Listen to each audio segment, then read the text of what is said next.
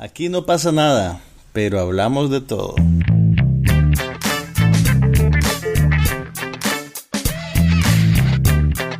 Un podcast sobre cine, TV, tecnología y todo lo demás.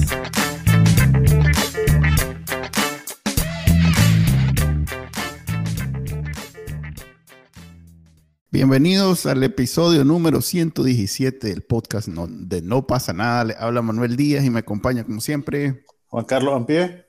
Empezando el 2022 con muchas cosas que vimos a su humo.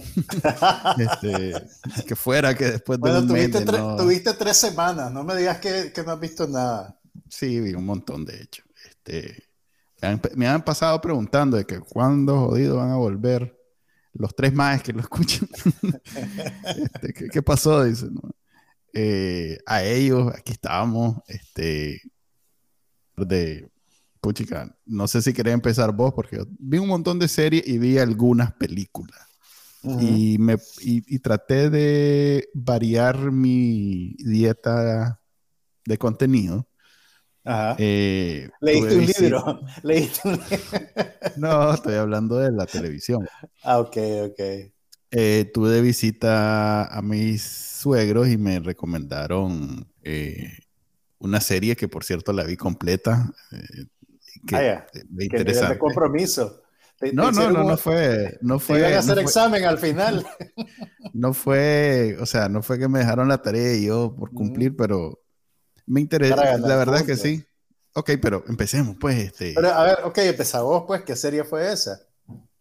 Ok, em, tal vez no es la mejor serie que vi en todo este tiempo, o tal vez sí, la verdad es que no, no, no llevo una evaluación, no, no, no llevo un, un top ten Debería hacer un Excel. Debería hacer un Excel. Una tabla. Con notas y, calificaciones y eso. Ok. Eh, se llama. Es una serie francesa. Eh, de hecho, es una, es una serie de televisión abierta francesa. Eh, es el típico procedural. supongo que inventado por Estados Unidos, pero en Francia hicieron uno con el típico Watson y Sherlock, donde uno, eh, uno tiene habilidades muy buenas y el otro solo le como que le da este, elementos de la vida real y sentido común para que entre los dos descubran el... Lo que te estoy describiendo no es tan entretenido, pero, pero como eh, la que tiene habilidades especiales es además, está en el espectro, es autista. Hmm es interesante porque introducen esos elementos en la, en la forma en que resuelven los casos de toda la semana. ¿Y cómo se llama la serie? Se llama Rafael, Astrid y Rafael. Eh, está en francés, no sé exactamente, no sé cómo se llama. Creo que así eh, se dice en francés también. No, es que se, a ver, Astrid y Rafael em, tiene tres temporadas, yo solo encontré dos. Parece que la tercera no. Los, ah, bueno, eso es otro detalle. No está disponible casi que en nada. Mm, eh, hay un más hay un más que la subió como amor, como amor a, la, por amor al arte a, a, YouTube. Entonces, por eso es que la puedes ver en YouTube. Y ahí la vieron tu suegro. Ahí la vieron mi suegro. Yo la vi pues, en otro, por otro camino. sí, no, no, no, estoy, tampoco voy a llegar a ese nivel de ponerme a ver en YouTube a, 3, a 360 estos tiempos todavía, a 320, perdón. Mm. Creo que eso está. Si acaso está a 640. Pues. Oye, pero este es un momento histórico. Estás viendo una serie francesa. O sea, es que, como te digo, a ver, mira. Hecha en Francia, con la gente hablando en francés. Sí, con subtítulos. A ver, mira.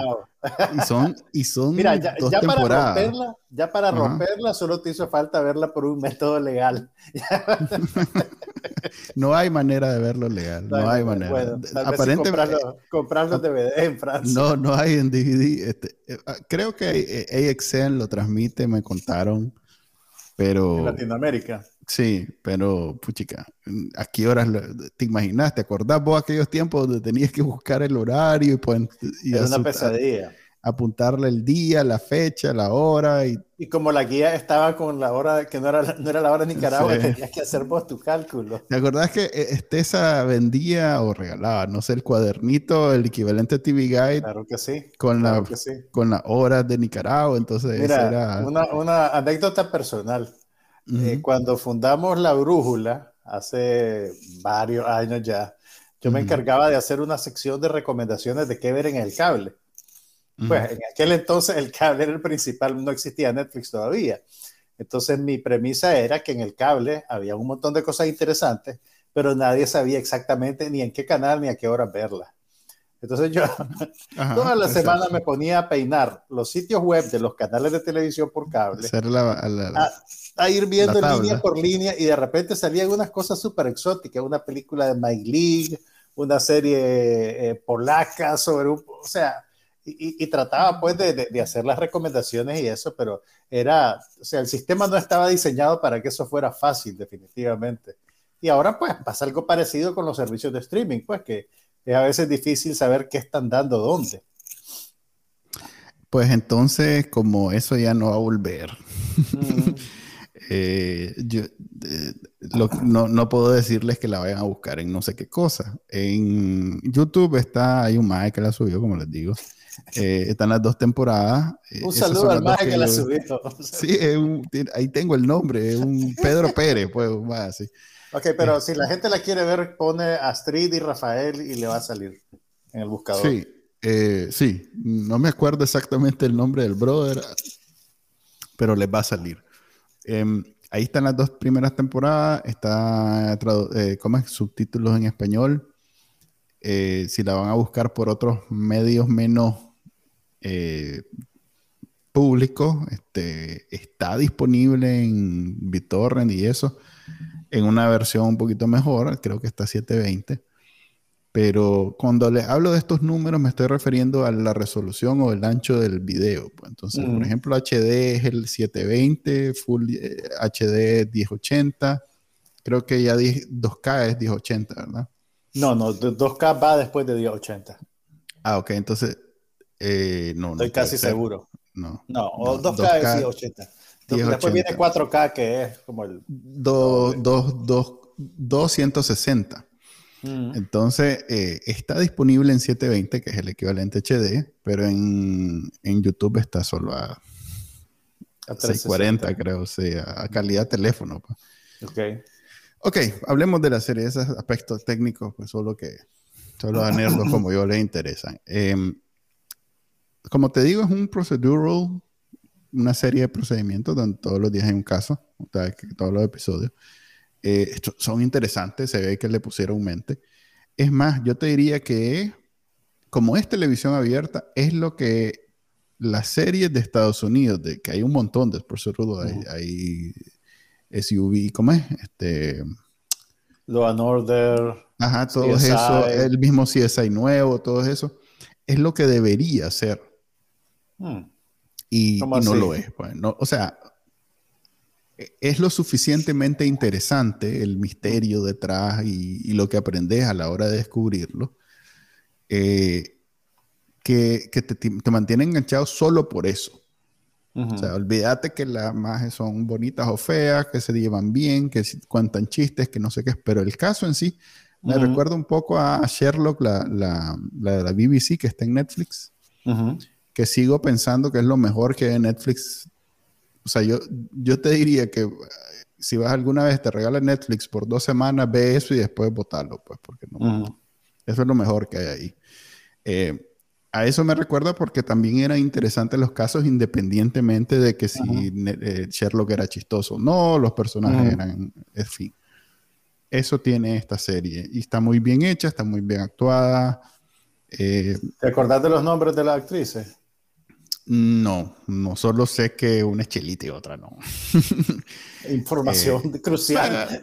Mira, es en realidad una serie de, de network, pues, pero Mm. pero eh, lleva una calidad que las series gringas no- hace rato perdieron. Entonces, eh, me parece a mí que aporta eso, pues que, que si ustedes son fans del, del típico eh, episodio de procedimiento en donde empieza un misterio y lo vas descubriendo. Eh, y, la serie gringa ya se ha ya han vuelto repetitivas y, aburridas. Esta es una buena, eh, es una buena serie para recuperar ese, ese cariño. Lleva dos temporadas, por lo menos dos si, temporadas. Le si le creemos a IMDb son 17 capítulos divididos en dos temporadas. Las actrices no las conozco realmente, ya vi los nombres, pero... Hay una, la, Pelito Negro, hija de un es famoso, eso fue lo único. ah, creo que la pelito, la, Pelito Negro creo que es apellido de War, y sería tal vez hija de Patrick de War, que era un gran actor francés de los años 70 y principios de los 80, que murió muy joven eh, de un cáncer fulminante. Él hacía muchas películas. Déjame, vamos, vamos a confirmar si, si ella es la hija de, de Patrick DeWar. Lola DeWar se llama. Sí, hija de Patrick DeWar. Imagínate, con solo el apellido ya, te, ya sabías quién era yo. ¿Qué te puedo decir? en fin. Pero no, el, el, el, el, papá de esta muchacha era un gran actor y tiene unas películas salvajes que hizo con un director francés que se llama Bertrand Blier. Eh, ok, y esa fue la cápsula cinéfila de Astrid. que no tiene absolutamente nada que ver con esto. Nada que ver con la recomendación de Nada. Ok. Eh, es, buena, la gente la recomienda donde vayas. Si, si encontrás comunidad alrededor de ella, vas a ver que todos los que la ven dicen, ay, qué linda, que no sé qué, bella. Bella, bella. es bella. bella, es preciosa. Hay un detalle. Em, todo esto tiene es por, por, el, por el tema del género al que está ajustada y no sé qué. Pero además el tema del autismo eh, está bien tratado también, o sea, te introduce... No, es solo una distracción, digamos. No, no es solo que... novedad. Sí, no es, no es como en esas series gringas como, a ver cuál era. Bueno, Sherlock siempre lo ponen como adicto, pero más bien lo ponen como una cosa que... El, eh, le quita este, algo de, o sea, como para hacerlo más humano. En este caso, sí, para eso, pues esa es, la función de hacerlo adicto. En este caso, la madre es autista, pero no es la intención, eh, digamos, eh, ver cómo, además de eso, eh, bueno, en fin, esto es más bien una cuestión bien educativa y esto me, me, lleva a pensar que como es una serie de televisión abierta, más de algún financiamiento del Estado, de algún ONG mm. debe haber de por medio, porque en realidad los más les ponen en mente. Es una actriz y, en algún momento te llega, llegas a pensar que en realidad la madre puede ser una persona con autismo. Es, más, me atrevería a pensar que hay algunos de los otros autistas que aparecen ahí que tal vez sí son que, que están en el espectro en la vida real, digamos. Que están, bueno, es que están en el espectro hay un montón que funcionales que los vemos todos los días en todos lados. Pues hay actores incluso que están por ahí. Pero te, te, diría que en este caso sí, eh, hay alguno de ellos sí está bien, en el espectro bien adelantado, pues, porque se ve la intención de educarte bien hecho, sin, el, sin el discurso ni la regañada ni nada de eso. Es que la serie y eh, usualmente el contenido norteamericano suele ser menos sutil, más didáctico ah, o más transparente en su didacticismo, pues por así decirlo.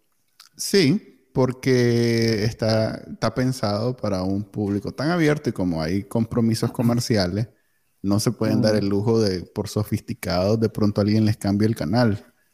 Estos más son, digamos que mm, asumen un nivel en su audiencia y no están tan preocupados por cumplir con el Mira, patrocinador y, te educan. realmente yo no, yo, no conozco muy bien la industria televisiva francesa, pero sí me imagino que, que, debe seguir un modelo parecido al de la, al de la televisión británica, que tenés una, una inversión en televisión pública bien fuerte. Y eso usualmente se traduce en que podés tomar más riesgos en, en, términos de forma y contenido. Eh, no estás tan esclavizado como decís vos, pues, a los lineamientos comerciales de las marcas que te pagan la publicidad. Entonces, eh, digamos que el, el, el, ejercicio del arte narrativo en televisión se vuelve más caprichoso y menos comercial, porque pues el, artista tiene otro tipo de relación con, con, con, el que firma el cheque, pues que en este caso puede ser una institución de televisión pública o, una fundación, pues, que patrocina este tipo de contenido. Pero qué interesante. Además que hay más regulación, pues, este, como en la BBC, que, que como todos pagan eh, el, el, derecho a la televisión pública, hay un impuesto que todo el mundo paga. Eh, mm, hay regulación de por medio en donde la, la, televisión tiene que cumplir con ciertos requisitos que en Estados Unidos, pues, pues sabes que nada que ver. En, televisión, aquí en Estados Unidos la televisión pública funciona por subvenciones y por donaciones. Eh, hay como, creo que como dos veces al año hacen una gran campaña para apelar al espectador a que el espectador dé dinero, le done dinero. Sí, pero otro sistema. Eh, que es un sistema muy diferente, pues. Sea, aquí el socialismo maldito no debería, no entra, no entra. Ok, está eso. Ese es Mira, hablando, ya, que, ya que te fuiste para las Europas, te voy a subir la parada. Y yo vi, entre todas las cosas que pude ver en esta semana. Okay, subime eh, la parada. Te voy a subir la parada. Vi una serie, una serie británica eh, que, que, en Estados Unidos la están distribuyendo en HBO Max, eh, que se llama Landscapers. Es una miniserie de cuatro capítulos sobre un crimen de la vida real, protagonizada por Olivia Colman, que tal vez la ubicas más porque hizo la reina Isabel en la segunda tanda de The Crown y también ganó el Oscar de Mejor Actriz de Reparto por La Favorita hace un par de años. Y su coprotagonista es David Tullis, que es un actor británico eh, muy estimado en círculos culturosos. Eh, pero bueno, la serie, a ver, se inscribe dentro del, del género de crimen verdadero Mm. Pero el formato de la serie, es, de la miniserie, solo son cuatro capítulos, eh, está constantemente llamándote la atención sobre, sobre cómo te, lo que te está presentando un producto artificial. Entonces, por ejemplo, a ver, la, la premisa es el, el, caso de una pareja, un hombre y una mujer, que son acusados de asesinar a los papás de la mujer. Eh, y ellos huyen y se van a Francia, pero eventualmente hacen cosas que lo obligan a entregarse, ¿verdad? Pero son una pareja, digamos, una pareja, lo, que la gente te dice, gente común, ¿verdad? Gente que dicen, pero ¿cómo es posible que hayan cometido ese asesinato si se miraban tan normales, ¿verdad? Eh, él trabaja en un banco, ella, es bibliotecaria, son gente eminentemente de perfil bajo, vos, que, vos cuando los ves crees que hay algo malo en ellos, pero no sabes exactamente qué es más, inocencia que maldad, más lo ves como un par de ingenuos, digamos. Eh, y entonces la serie lo que hace, pues, eh, la serie arranca cuando ellos ya están en Francia, están huyendo, ¿verdad? Después de varios meses, y, hacen cosas que los obligan a regresar y entregarse a la justicia. Entonces, y, parte de eso también denota la ingenuidad que ellos tienen, pues que creen que la gente les va a creer las razones que tuvieron para cometer eh, los crímenes. Pero lo interesante de la serie es que constantemente te está llamando la atención sobre lo artificial en el, de, maneras eminentemente gráficas y explícitas. Por ejemplo, hay una escena en que, en que de repente la, la, toma se abre y te enseñan que están dentro de un set, por ejemplo. O hay, hay un capítulo que comienza con, con, los actores en una camioneta, en un microbusito, que lo está llevando al estudio donde graban y, después lo están maquillando y ya después aparecen como sus personajes. Eh, entonces... ¿Y por qué hacen eso? Mira, eh, eh, yo lo veo como un, en realidad no es una cosa necesariamente novedosa per se. Hay un montón de, de, películas que, que, tienen ese recurso. Tal vez no tan, no tan abierto, digamos, o tan constante. por ejemplo, en Persona, una, una, de las películas más importantes de Ingmar Bergman, que salió a principios de los 70, creo, hay un momento en que la narrativa se rompe y él incluye una escena donde vos ves al director montado en una grúa y las dos actrices eh, acostadas en una cama platicando. Y eso pues eh, es algo, es un recurso que te llama la atención sobre que lo que estás viendo es una construcción, pues, ¿me entendés? es realidad, entre comillas, es una cosa construida. Pero es como teatro, entonces, no entiendo. No, es, un recurso teatral, si quieres verlo de esa manera, pero, pero la película sigue su curso, ¿me entendés? Y en el caso de la serie esta también lo hacen así, pues son ciertas cositas que, que, que, de repente rompen, digamos, el, la, pretensión, la exactamente, rompen la cuarta pared y, y, la pretensión de que lo que estás viendo es real. Yo lo interpreto en este caso como que están haciendo un comentario sobre cómo todo este contenido que ahora es tan popular, que tiene que ver con crímenes de la vida real, no es necesariamente una, un retrato de la realidad. Eh, ¿Me entendés? Es ya de por sí una construcción que solo tiene una relación eminentemente causal con lo que verdaderamente le pasó a la gente. Eh, y es casi tal vez como un, un, lamento sobre, sobre la imposibilidad de realmente retratar la realidad a través, de, a través de, del cine, pues de la ficción, eh, por así decirlo. Por otro lado, también creo yo que, que, hacen algo interesante en el sentido de que le conceden a los personajes el, el refugio de la ficción. Te lo, te, lo, explico, sé que eso suena raro, pero mira lo que pasa. El, tanto el hombre como la mujer están obsesionados con las películas de vaqueros eh, y con las celebridades. Entonces ella le escribe cartas de fan a Gerard Depardieu y supuestamente Depardieu se los contesta hay un momento en que ellos casi no tienen reales, pero ella se, va, se va a una tienda de antigüedades y compra un póster antiguo de una película de vaqueros de John Wayne o uno de esos actores emblemáticos mm. del género, porque es el actor favorito de ella y chiquita lo tenía, ¿me entiendes? Entonces ahí te das cuenta que ellos son no necesariamente muy funcionales, eh, pero también te, te, plantean pues que ellos se refugian en la ficción para huir de la realidad. Y el capítulo, el cuarto capítulo empieza como una reconstrucción de lo que le ha pasado, eh, pero escenificada como en, el viejo oeste, en donde ellos son como dos pioneros. O sea, o sea toda, toda la serie pasa en, en, en, los años 90, ¿verdad? Entonces te, te dan la fecha, vos reconoces, pues, digamos, la ropa, los carros, todo tiene sentido como que son los años 90. Y de repente el cuarto capítulo empieza como que si fuera una película del oeste y estás viendo como un condensado de lo que ha pasado antes, pero escenificado en el viejo oeste y formulado como que si fuera una película del viejo oeste, filmado con cámaras diferentes. Eh, eh, es, bien interesante lo que hacen. no, sé si es completamente coherente o exitoso en lo que se propone, pero, pero es, es simpático, es bonito. Me late que tu apreciación de la serie va más por el aspecto este técnico de salirse y entrar del, de la trama clásica y, y hacer ese... Pues, se rompe eh, la cuarta pared y no necesariamente por el...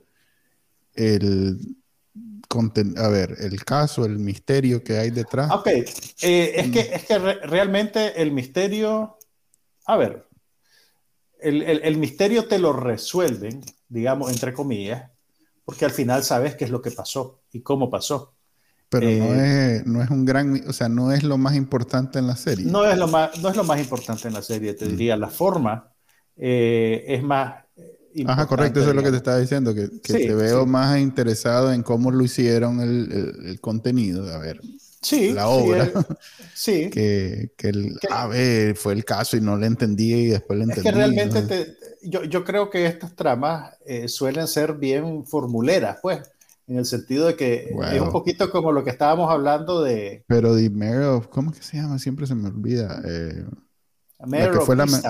Mare of Easttown el caso, o sea, a pesar de que... Sí, el caso era, era, el caso era más interesante, el, el, fondo era más interesante que la forma. pues. La forma, o sea, era una serie eminentemente tradicional, digamos, en, en, cómo estaba filmada, cómo está presentada. Y eso no está mal, no te digo que esto sea superior por, solo por ser diferente, solo te digo pues que, que me pareció interesante, pues, y, y también eh, los actores son muy buenos, pues Olivia Colman es excelente, eh, David Tullis también y, lo que me, pareció interesante, ya, ya, si nos queremos meter en el ámbito de, de, la trama y del crimen y eso, es que usualmente estas series eh, te presentan a los personajes como que si son súper inteligentes, ¿me entendés? Como que son súper listos y obviamente pues cometen un error por, por, por eh, porque se, se, se, se, las tiran de búfalo y por eso lo agarran.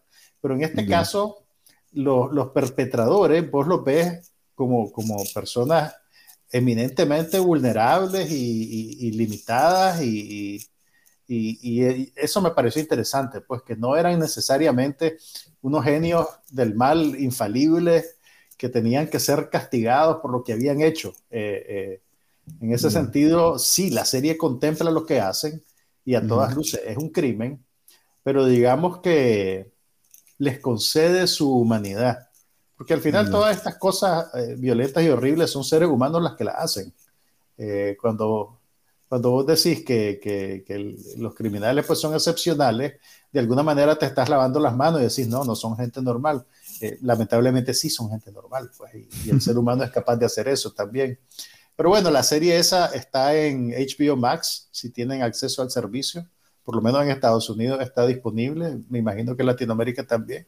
Y solo son cuatro capítulos, así que no es un compromiso eh, tan demandante.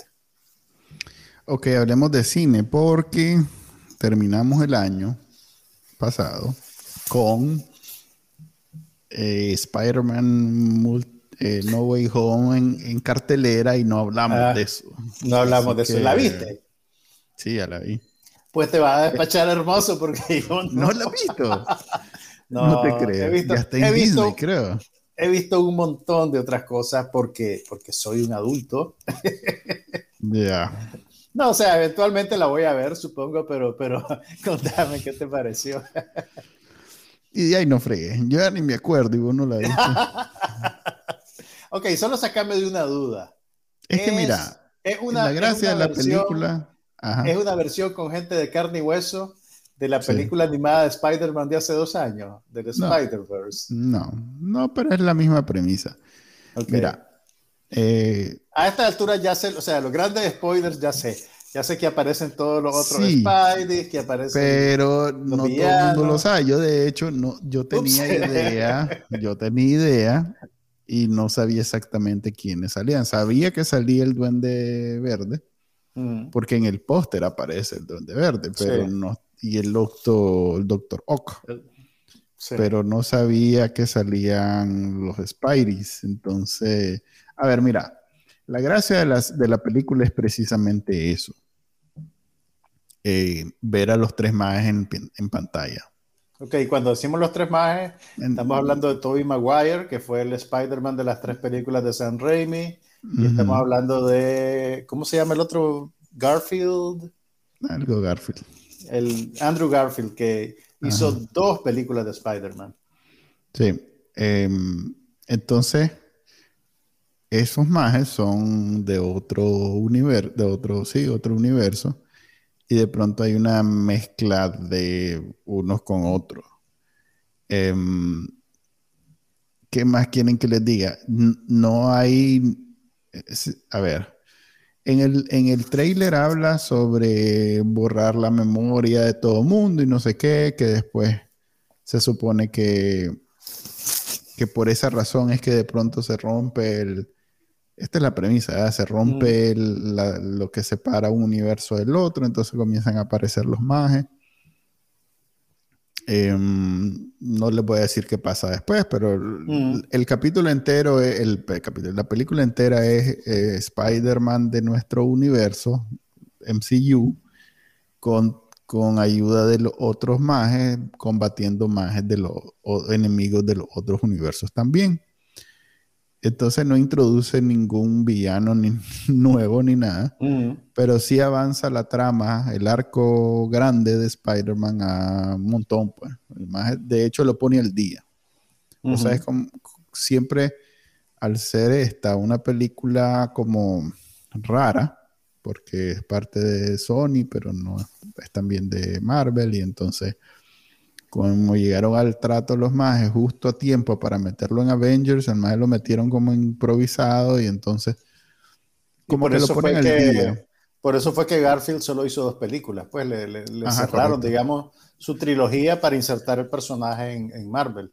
Exactamente, y eh, siempre había sido como un... Eh, eh, un, un pues, Spider-Man es un adolescente normalmente en los cómics y está orientado a chavalos, entonces siempre había sido como bien juguetón y no sé qué, y hasta cuando sale él siempre no hay peligro y siempre son peligros menores y no sé qué. Aquí como que lo hacen adulto a, a de, de cachimbazos, pues. Bueno, ya, ya, el actor tiene veintipico de años. Ya. Sí, ya, ya termina señorito. Ya le toca. Pues, ya, ya, ya no es el chavalito que ya, ya, ya, le, toma, ya le toca tomar decisión. Que, que, realmente, fíjate que eso, eso me gustó porque el, el maje tiene la oportunidad y con otros dos majes hablar de cosas. Los otros más estaban como más viejos cuando se hicieron Spider-Man. él, era como más joven, porque empezaban siempre como después de, después de secundaria. Este más estaba entrando no, en secundaria. No, empezaban en secundaria, ya, o sea. Sí, pero. Por lo menos me acuerdo. Pues. Las de Tobey Maguire, él todavía estaba en la escuela, hasta donde creo. Pero bueno, ajá, dale. Pero entonces ya estaba saliendo. Acordate que la magia se fue cuando se bachilleraron, la magia se fue Ajá, a la universidad. en la segunda parte. Ya en la, en la, primera parte sí estaban todavía en el colegio. Ok, entonces este más estaba entrando al colegio, ni siquiera estaba que saliendo. Mm. Eh, ahorita ya está saliendo. O sea, esta última de Spider-Man MCU es la, primera de los otros más. Entonces los otros más tienen la oportunidad como de decirle, mira, loco, este, todas estas cosas, como darle el apoyo emocional y moral que, normalmente se lo había dado Iron Man, pero como Iron Man, Palmolive, ya trajeron a estos más de fuera. Ok, una, una, una, una pregunta para, para, los que no han visto la película todavía. ¿Tenés que haber visto las películas anteriores? Para, para por lo menos la anterior. Sí. Okay, por, lo, menos, la, anterior. la anterior sí. Si no, es más, yo la vi, no, no me acuerdo de nada y andaba perdido. Toda la película pasé perdido. Es más, todavía la fecha y no entiendo. ¿Por qué pasaron ciertas cosas? Son películas que se te olvidan en la salida del cine, pues hasta el sabor de las palomitas me dura más que la trama de la película. Eh, esta hace mucha referencia, de hecho, esto más, estas películas de Spider-Man las hacen muy, muy, muy como seguido. Todas son inmediatamente después Sí, de, lo que pasó en la anterior. Sí, entonces también por eso, porque el mago como es tan chavalo, si lo haces muy adelantado, eh, ya, se van a ver viejos, sí. ¿Te acordás hace una semana que estábamos en primario? este, no sale, pues entonces, eso. Ahí está, termina triste, así que eso ya es normal en pues, ah, cuando son películas, cuando son películas que tienen un arco muy largo y estamos en la fase de 38, algo así eh, Dura como tres horas, ¿verdad? Es, de ese tipo de película. Sí, ah. la primera hora es la clásica, la segunda hora es ya te introduce una cuestión un poquito más adulta y ya la tercera hora es, un ah, drama. Es un drama No sé si me estás convenciendo de ir a verlo o no, pero... Fíjate que yo fui al cine y hice una de las cosas que haces vos, que yo mm. normalmente no hago. No buscaste nada de información antes. No, me refiero a que vi dos películas seguidas. Ah, ok, ok. Eh, solo que las dos son, digamos que no es una película que vos verías ninguna de las dos. ¿Cuál es la segunda? Kingsman. Sí, la segunda es Kingsman. Y debo decir, dije, voy a ver esta chanchada porque ya sabía que no iba a ser grandiosa, la de Spider-Man. Mm. Para después lanzarme la de Bond, la de Matthew Bond, que a huevo tiene que ser buena. A huevo. era mejor la de Spider-Man. ¿Cómo te fue? ¿Cómo te fue con eso? Era mejor la de Spider-Man, no Salí. ¿Y primero viste Spider-Man? Primero vi Spider-Man. Mira, eso, eso de ver dos películas de un solo tirón, logísticamente tiene sentido, pero a veces, dependiendo de la calidad de la película, te puede pasar la cuenta. Sí, fíjate que ya al final ya, ya quería que se acabara. Pues, Pero tal vez eso era culpa de Kingsman, no de que viera dos películas sí, seguidas. Sí, no, no es muy buena, no es muy buena. Creo que el maje, por crear este universo y crearle una historia de, de origen a la chanchada, pues, al invento ese. Es que, ¿sabes qué pasa? Yo creo que no tenés que crear una historia de origen no, para eso todo. Es, sí, no, pues sí. Pero es que hay, hay una necesidad urgente de tener esta mitología, si necesitas una mitología, porque si logras pegarla, todo lo que produzcas alrededor de esa mitología va. A ver, ya ves la chanchada esta de, de Rápido y Furioso. Mm. A, cual peor, pues. A cual peor. son, todas basura. Todas son basura. tal vez la primera. Pero como pegó la franquicia, la mitología alrededor de, ¿Cómo es que se llama el man? Ya ni eso, porque hasta spin-off No, hicieron. con- Toreto, Toreto. Toreto, eh, pero ya hay películas sin Toreto. de hecho, la 2 es sin, sin el man. Por eso, pues, entonces, ya ni siquiera necesitas al personaje principal solo crear la mitología y que la gente la, la siga y haces Mm. el montón de dinero. Todo Eso, el pero mundo eso, eso- necesita eso. eso te funciona, o sea, hasta- como ya, ya, ya está probado que hasta las chanchadas hasta las chanchadas pueden ser reales. Ese, esa, ese, ese impulso de explotar eh, franquicias te funciona hasta que haces una película que comercialmente no, no sirve, pues, aunque pueda ser muy buena, aunque sea puede ser interesante, puede ser la mejor de la serie, pero si no hace plata, mataste la gallina de los huevos de oro y hasta ahí llegaste. Esta creo que va a ser el fin de las de, las de Kingsman. Porque tuvo el problema de la pandemia, que empezaban, salía, iba, iba a estrenarse, no se estrenó, iba a estrenarse, no se estrenó. Y ahorita que se estrenó, nadie la fue a ver. Yo creo que el- la de Spider-Man se le, se le comió bastante, bastante Bien. pantalla y bastante taquilla, me imagino, y bastante interés, porque honestamente pasé meses viendo ese tráiler y, y ni cuenta me di cuando estrenaron la película. Y eso que yo estoy pendiente Pasó de esas cosas. Pasó Pasó de noche, exactamente. Y, con, Exactamente. y- y- tiene sentido, no es una buena película. Mm. Bueno, siguiendo un poquito esa línea, te voy a, antes de recomendarte la película de adultos que vi, una de tantas, Ah. eh, si querés hablemos de Matrix Resurrections. No, no, no, no, no, ¿Por qué no? no, no, no, no, no. ¿No, te hablemos interesa? no, no, no, para nada. Esa, no, no, mejor hablemos de Don't Look Up. O sea, No, espérate. si vamos a hablar de algo, hablemos de eso. No, a ver, No déjame, déjame solo hacer el tiempo un en- paréntesis sobre Matrix Resurrections. Yo no tenía, tenía una idea muy vaga de que estaban haciendo otra película de The Matrix cuando Mm. salió en las noticias que no habían buscado a Lawrence Fishburne para, para reprisar su papel. ¿Sabes ¿verdad? qué? El Mm. más debe haber leído el guion y dijo, no, sé serio, Pri. Toma tu mierda. No, no, no, eh, no, no, no lo buscaron. Él dijo que no, que no lo habían buscado y que, y que, y que buena suerte, pues, con lo que querían hacer. Entonces, y, y- lo que a mí me pasó con The Matrix, o sea, la primera película es excelente, un tronco de película. Las dos secuelas que hicieron después, recuerdo que no me gustaron, no me gustaron mucho. Eh, me parecía que estaban, que estaban tratando de exprimir el concepto más allá de lo que el concepto daba. Eh, entonces, no, no, pues no, no necesariamente tenía una inversión emocional grande en volver al, al universo de The Matrix. Entonces, fui con las expectativas bastante moderadas. Y in- incluso hasta, hasta tuve el impulso de decir, ve, tal vez las debería de ver otra vez para ponerme al día, pero eso- son esas cosas que sí, nah, seis horas viendo estas cosas. Hay unos recaps en YouTube que están muy buenos. Ok, ok, bueno, Siete tampoco hice minutos. eso. Tampoco hice minutos. eso, entonces me fui, me fui fresco a ver las películas y salí felizmente sorprendido. Fíjate que me gustó. Eh, me gustó lo que hicieron. Eh, sí, no, no haga esa cara. o sea, mira, ¿Por qué? ¿Qué Ok. parte te gustó? a ver, modera tu incredulidad porque vos ni siquiera la has visto. Entonces, Sí, la vi. está- ¿La, La viste? vi, sí, por supuesto, Ah, ok, sí. ok.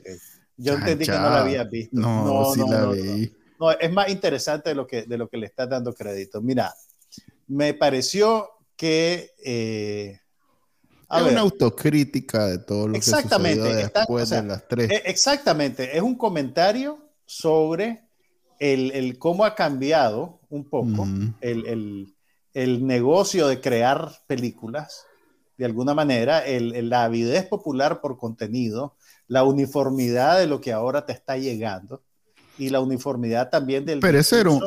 Era episodio de- de, de esos que están haciendo hoy en día, de, de esas cosas.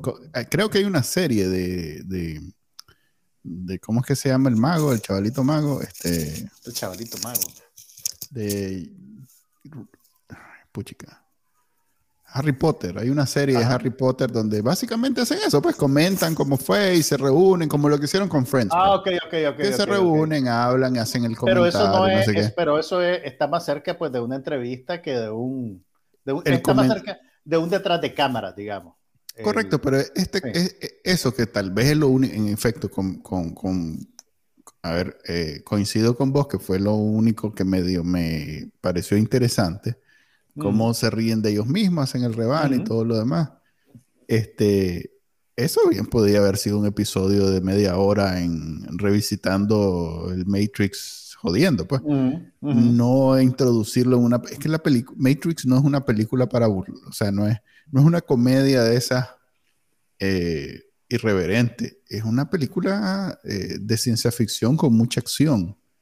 Sí. Eh, ese elemento que tal vez está interesante, ese comentario completamente fuera de lugar en, el tipo de película que es Matrix. Mira, yo creo que no, yo creo que no, y te voy a decir por qué, porque... Em, espérate, ¿por qué te...?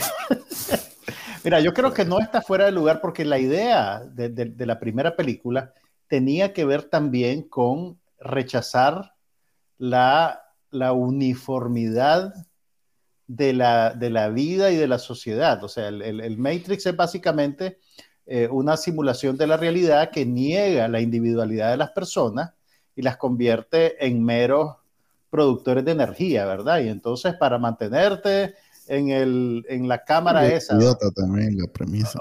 en esos tiempos tenía sentido. Pues. Ok, sí, pues, pero lo que te quiero decir es que es una reacción contra la idea de que todos somos. No, está bien. Si la primera. La primera. Y esta película rescata el espíritu de la primera, siento yo, Mm. Y, también me parece interesante mm. si lo extrapolas con la vida real de los cineastas que hicieron The Matrix. Desde que salió la, película anterior, que hace casi 19, 20 años, eh, transicionaron como mujeres transgénero. Eh, ahora se llaman Lana y Lily Wachowski. Solo Lana está trabajando en esta película, ¿sí? Y si vos te fijas, en esta película hay un, discurso más claro y explícito que habla en contra de la concepción binaria de la identidad de las personas. Eh, tanto el personaje de Neo como el personaje de Trinity, en este nuevo viaje que tienen en The Matrix, no son ellos mismos eh, y viven con una identidad que el Matrix se le ha impuesto. Y entonces el arco dramático de esta nueva entrega básicamente ellos rescatando su verdadero ser eh, y rebelándose en contra de lo que The Matrix eh, quiere que sean. Eh, entonces, a mí me parece que, fue interesante cómo ellos, digamos que convirtieron el subtexto del original en el texto de esta nueva versión y, y poder ver, digamos, cómo usan su vida para, para enriquecer la película que están haciendo o como para hacer una especie de manifiesto, digamos. Eh, a mí me pareció interesante y, y habían otras cositas pues que me gustaron. La, actriz esta que hace el papel de, de Vox, eh, que es un personaje nuevo, eh, me pareció muy, muy, muy interesante, pues me pareció, quisiera ver más de ella, digamos, en, en, en otras cosas.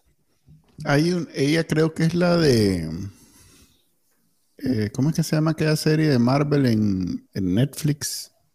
Em, sí, creo que salía en una, en, una, en una de esas películas, de esa serie, sí. E incluso, vos sabes que le habían ofrecido un papel en Shang-Chi, eh, pero lo rechazó para hacer The Matrix. Mm, no estoy seguro que. pero bueno. no sé si monetariamente le funcionó, pero probablemente fue más interesante para ella. Entonces, ¿no te gustó? ¿La viste? La viste, o sea, la viste entera. sí, sí, la vi. Ah, bueno. Y hay una escena, hay una escena que a mí me gustaron mucho, que, que la, la, hacen casi que más película de horror que película de acción.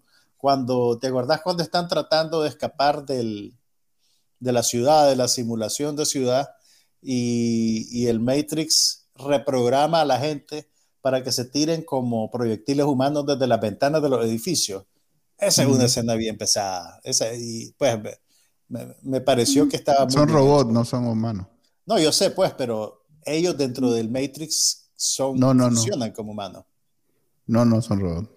Te aseguro que eso, el, estudio, no, no, no, no, que sean robots, no vaya a ser. O sea, sí te lo dicen, pues, pero vos físicamente estás viendo a un actor de carne y hueso, pues.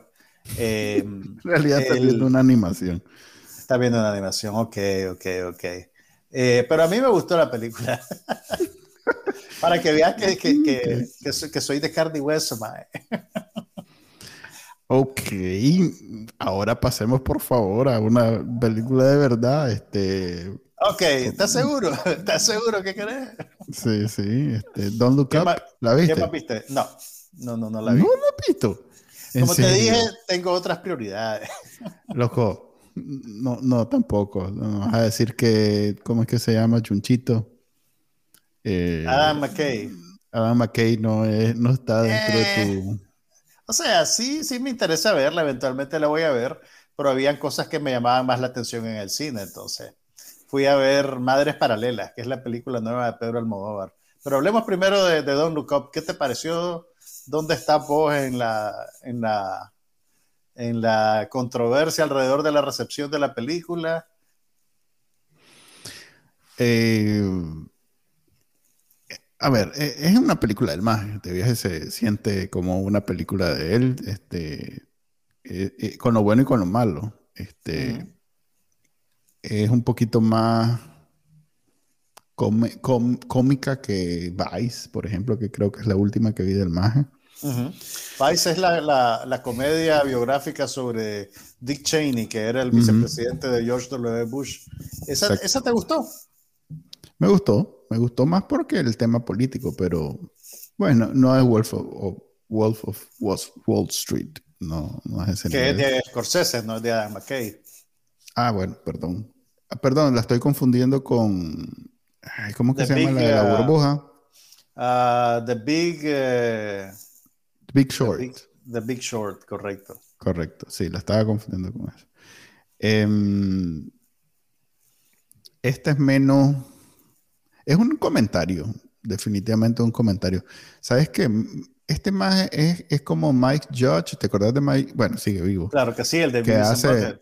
De Beavis and Butthead, que también hace Idiocracy. Eh, que el maje hace también, hace esas películas así que como, como- son como comentarios a la, a la Ujú. sociedad son, en que vivimos. Son, son, digamos, sátira social. sátira social, pero muy bien pensada. Eh, este maje está haciendo algo muy parecido, eh, solo que con un producto un poquito más sofisticado, porque Mike Judge tiene muy, muy mucha habilidad de con la absurdidez bien básica, eh, hacer críticas muy complejas. Eh, este maje eh, no es tan básico su producto final, pero... Estás hablando de, de presupuesto y valores de producción. No, no, también está... A ver, si vos ves Idiocracy, que es un, para mí una de las críticas, un comentario social más importante de los últimos 10 años. Aunque Eh, si lo... Idiocracy tiene más tiempo, tiene como 25 años de haber salido. Imagínate. Eh, esa película, este, te- te- pues, a mí me cambió la vida, pues de, de esas películas que todavía recuerdo. Y si la ves, si te vas y la ves, no es tan inteligente como vos la recordás. Es bien, o sea, hay, hay premisas, pero ya el, el- el delivery del, del humor es bien Ujú. tonto, pues no. Pero eso, sí. pero eso es intencional, o sea, eso no es un Correcto, error. sí, no, yo como te digo, el Eh, maje eh, usa, Es- usa, es- este, este es el creador de Beavis and Butthead, que Beavis and sí, Butthead correcto. También puedes decir que es un comentario social sobre la generación Sí, que sí, creció viendo MTV. O sea, los Exacto. personajes son tontos, pero eso no quiere decir que la película sea tonta. Pero no solo eso, sino que, o sea, si vos te pones, lo- los chistes que usa en la película son bien tontos, son bien básicos, pues son básicos, son, no, no, no tenés que, o sea, no son 30 líneas de diálogo para, eh, ¿cómo te llamas? Eh, ¿Quién me habla? ¿Quién habla? ¿Cuál es tu apellido? es uno de los que más yo- recuerdo. Yo creo que le tenés que dar más crédito a la economía en la comedia. No, pues pero- sí, no, no, yo soy fan. No, no, no es que estoy diciendo, uy, qué horrible. Yo soy fan. Pero McKay eh, no haría eso, pues. El Ujú. maje, eh, en realidad que ah, son personas adultas las que salen en sus películas con un cierto nivel y entonces las discusiones son ya discusiones que tendría un adulto de la vida real. Las otras son más caricaturas. Mm. Eh, ambos tienen estilos diferentes, pero los dos logran hacer esa crítica sofisticada, social, que va más allá de la simple, ajá, los ricos son malos, jajaja. Pero eso va es lo más que- allá. Eso es lo que más o menos hace esta película, ¿no? Más o menos, pero no es así de tonto. Ah. Pues no es así de. A ver. Es más, no necesariamente, eh, o sea, el- el- la principal víctima de esta película no son los ricos, son, son precisamente los que consumimos el, el- contenido hoy en día. O sea, una crítica a la forma en que los seres humanos nos hemos convertido en producto, bueno, esa es mi interpretación, nos hemos convertido en un producto de, min- de fácil minado, además, porque les- yo tengo esta discusión a menudo. Mira, ahorita vos podés encontrar eh, contenido que hace 20 años, 30 años hubiéramos soñado que existía, o sea, que se reúnen los mejores directores con los mejor, con la mejor tecnología, con, o sea, vos sabés que la cultura se, se sube una encima de la otra, entonces ya hay unas Ujú. historias súper sofisticadas, o sea, si vos tenés 24 horas al día, vos podés, digamos que consumir 12 horas de contenido, podés perfectamente llenarla de lo más exquisito que hay disponible en la raza humana de contenido. Eh, y hay para tu gusto. No tiene que ser exactamente solo drama, no solo. Hay, para todo. Entonces, si bien te cobran y todo, pero vos sabes que hay maneras de, de consumirlo sin pagar lo que se supone que tenés que pagar. No logro entender yo cómo hay, eh, y esto no es una persona en, en específico, cómo hay la sociedad completa pasa compartiendo el mismo meme quemado que, que ya lo vio 200 millones de personas, pero que lo siguen mandando y lo siguen viendo y lo siguen, o sea, dedican Son los, 10, al- los al- 15 son los minutos de algoritmos de, día. Google. Son los Por eso, no, yo de estoy, Google. cla- yo estoy claro que los maes lo hacen porque les produce, les produ- está mina- ahí están minando al ser humano, pues. Ujú, El, el claro. negocio de ellos es la atención de los seres humanos, entonces si yo pongo esa, ese- esa basura, no hay nada más bajo en términos de contenido que ese meme, pero el mae se va a quedar viéndolo. Y- y- y la gente no logra apreciar. Ahora sabes lo que yo siento cuando te recomiendo una película y vos te vas a ver. No, Kingsman. pero yo, huevo, pero entre todas las, peli- entre todas las películas ba- cha- charbaca, porque podemos hablar, por ejemplo, descubrí un maje que hace, unos majes que hacen comentarios de películas tipo el, el tipo theater- Mystery Science Theater 3000. pero un poquito menos, menos, eh, digamos que menos reverente. Este, eh, todavía yo veo el, el- el- ¿Cuáles son? Trailers Ama- from Hell. no, se llaman Com, no me acuerdo, pero hicieron uno de, de Steven Seagal que pasé orinándome de la risa. Ok, pero, Como- pero tu punto, okay, tu punto es que, que cómo podríamos eh, pa- de- llenar ese, ese espacio de tiempo que tenemos disponible para consumir contenido. Ya, si, si, lo, que- si lo tuyo es humor de sábado gigante, pero hay humor de sábado gigante de buena calidad. hay de varios niveles. Hay, Hay varios de varios niveles. No tenés que ver el, el- el mismo video balurde que ya le pusieron como 18 logos alrededor porque los maes lo pasan re- buscando te- para volverlos a lanzar y, y entonces ya, lo, ya le manchan O- o encima le del ponen otro. un y fil- le otro, ponen un otro. filtrito, le ponen un filtro celeste y entonces ya se ve un poquito distinto. Ok, te voy a, te voy a decir lo que el, el problema no es la sociedad en general, el problema somos nosotros. Quiero decir, la gente como vos y yo, que No invierte, logramos- mucho, que invierte mucho tiempo y nuestros tres o cuatro eh, escuchas o que nos están Mm. viendo el video, le ponemos demasiado mente e invertimos mucho tiempo también en ver series y películas, por no decirles contenido. Entonces, básicamente, tenemos más ancho de banda. La gente profesional y seria tienen menos ancho de banda, tienen menos tiempo para esas cosas y ven lo que les recomiendan, lo que les llegue el algoritmo y, y son felices así.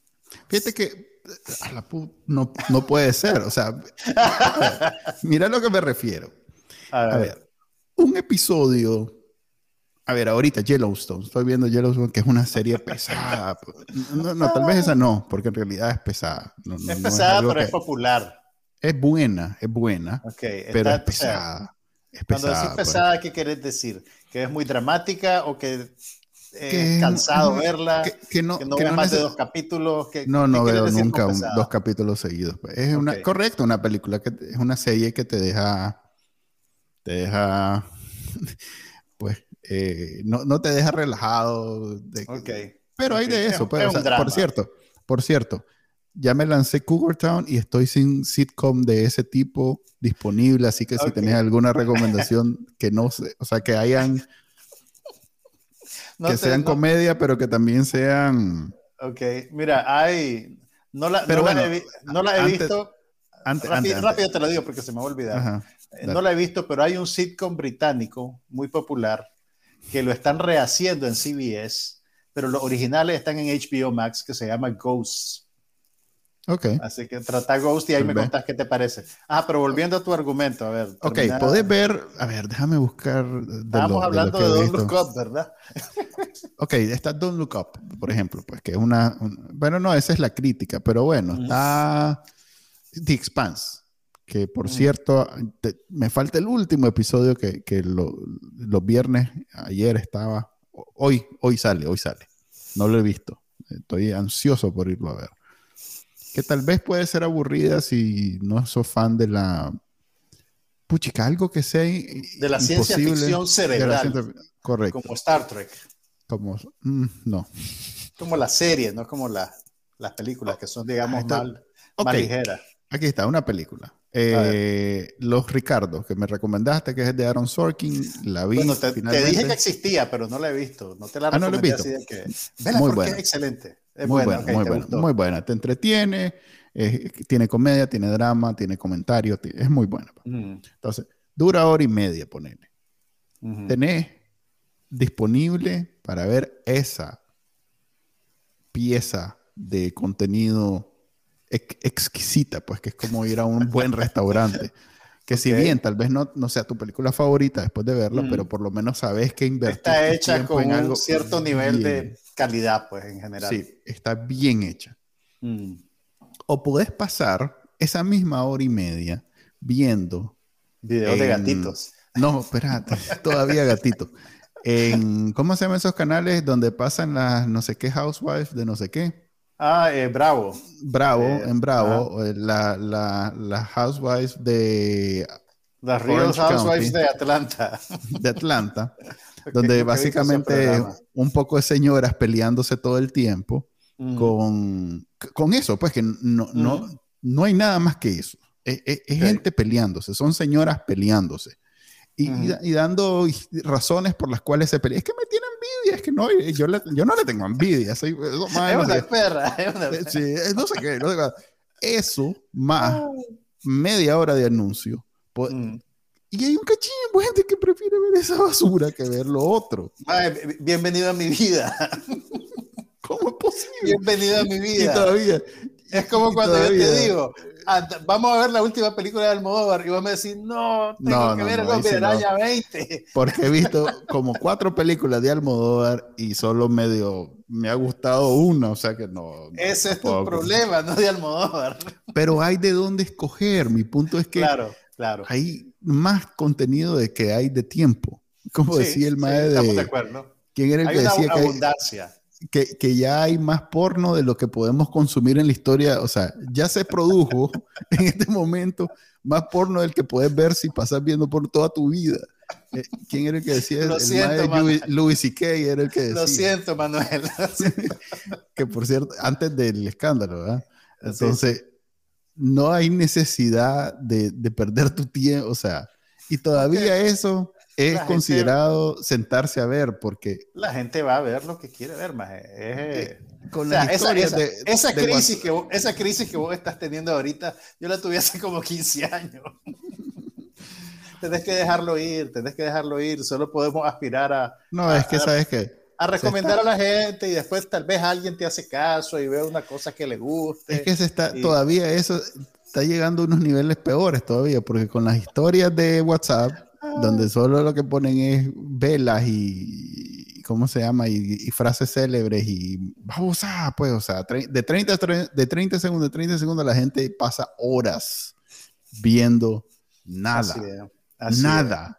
nada de nada. O sea, no hay nada de por medio, no hay contenido, no hay noticia, no hay información, no hay entretenimiento, no hay nada. Bienvenido a mi vida. Hace frío de este lado. ok. Ok, pero. Entonces, Don't Look Up. Don't Look Up. Don't, Look Up. Eh, básicamente esa realización. Un, lamento, un lamento sobre el calentamiento global como película de desastre. Así es, pero, pero digamos que con, esa premisa de sociedad y seres humanos, con lo que vivimos ahora, eh, desenvolvete. Entonces, eh, hay un, hay un meteorito que va a destruir la Tierra y como para nada exagerado, eh, nos podemos imaginar que todo el mundo está preocupado en cuánto vale, en que hay otras versiones. ¿Cómo lo monetizamos? Es verdad, tal vez vos sos científico, pero hay otro científico que piensa diferente. Yo escuché en YouTube que decían otra cosa.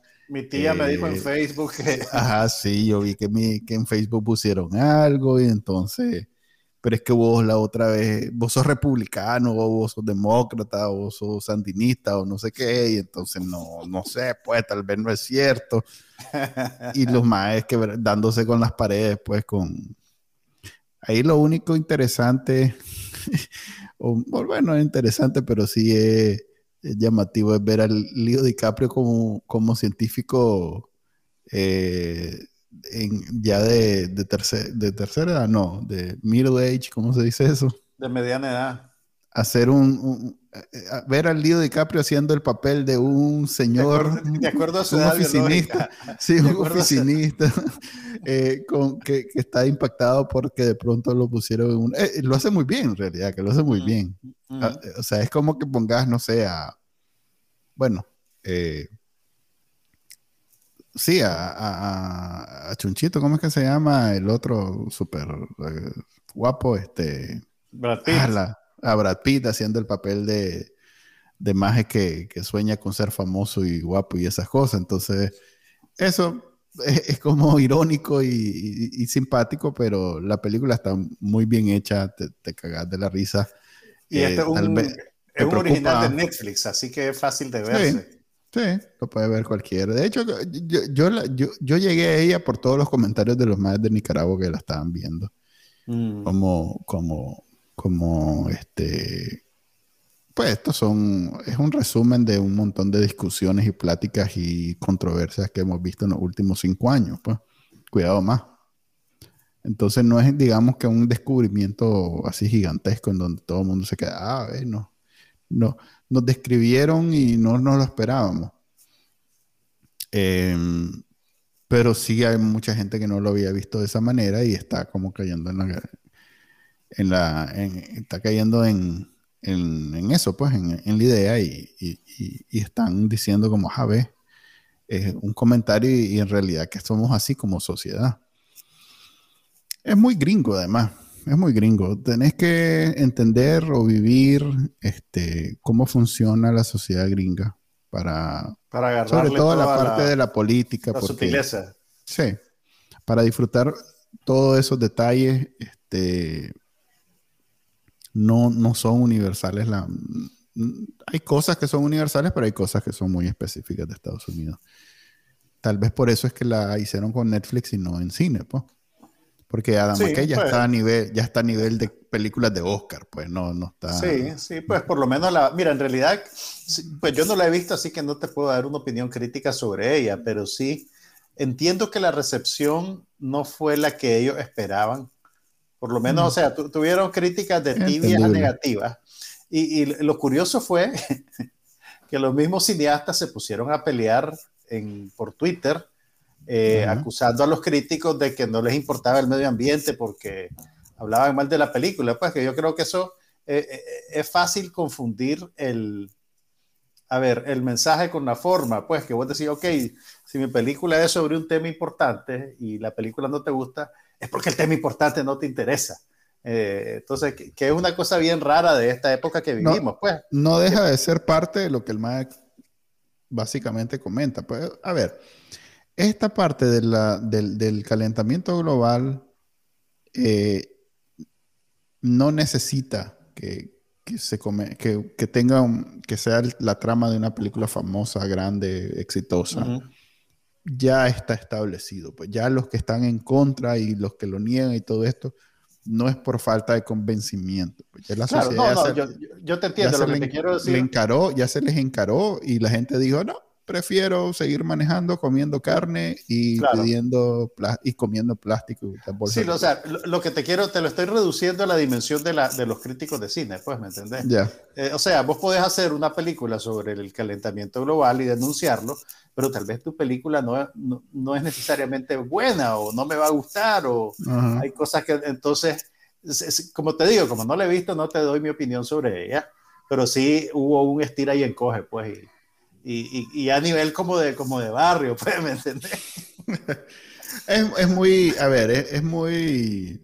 El guionista, oye, el guionista se puso a insultar a un crítico, creo que del New Yorker, y otros Ah. más se metieron a defenderlo, y después hacían, vos sabes esa onda que haces una captura del tweet y lo pones, y después el más aparecía y le decía, ajá, te vi que hiciste.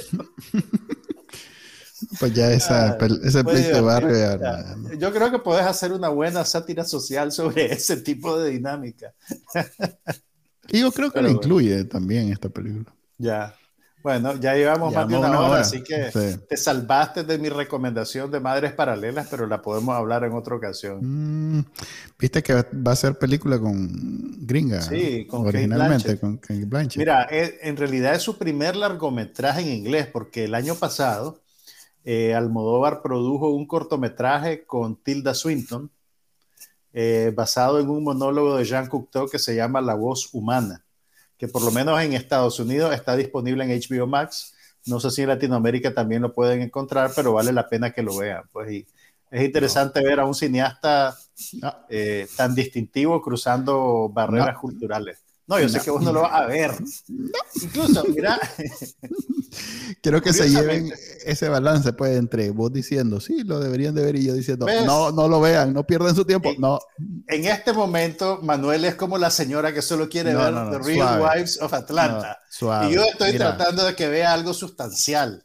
suave Eh, ahorita Ok. pueden ver The Expanse que está ya terminando pueden ver Yellowstone que ya hablé de ella pero también pueden ver eh, Mayor of Kingstown que la recomendé el último día del, y está muy buena también Boba Fett si no si lo de ustedes es la La la ciencia galaxia. ficción ajá, y Peacemaker que es una peli- una serie eh, de, del DCU que Y- yo te diría que está mejor que, que la película esta chanchada que hicieron de lo, de Del lo- Suicide Squad. del Suicide Squad. Esa sí la vi. divertida. Sí, sí, Sí, vi, pero esta está mejor, de ella.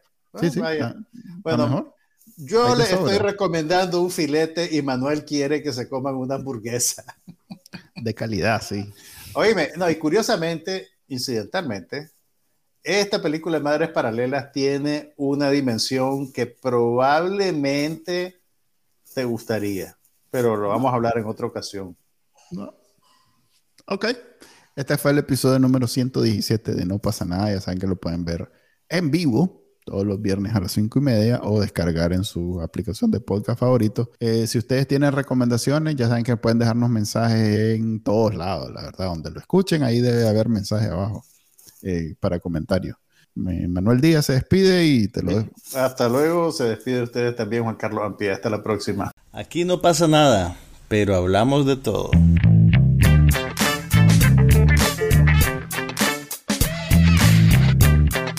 Un podcast sobre cine, TV, tecnología y todo lo demás.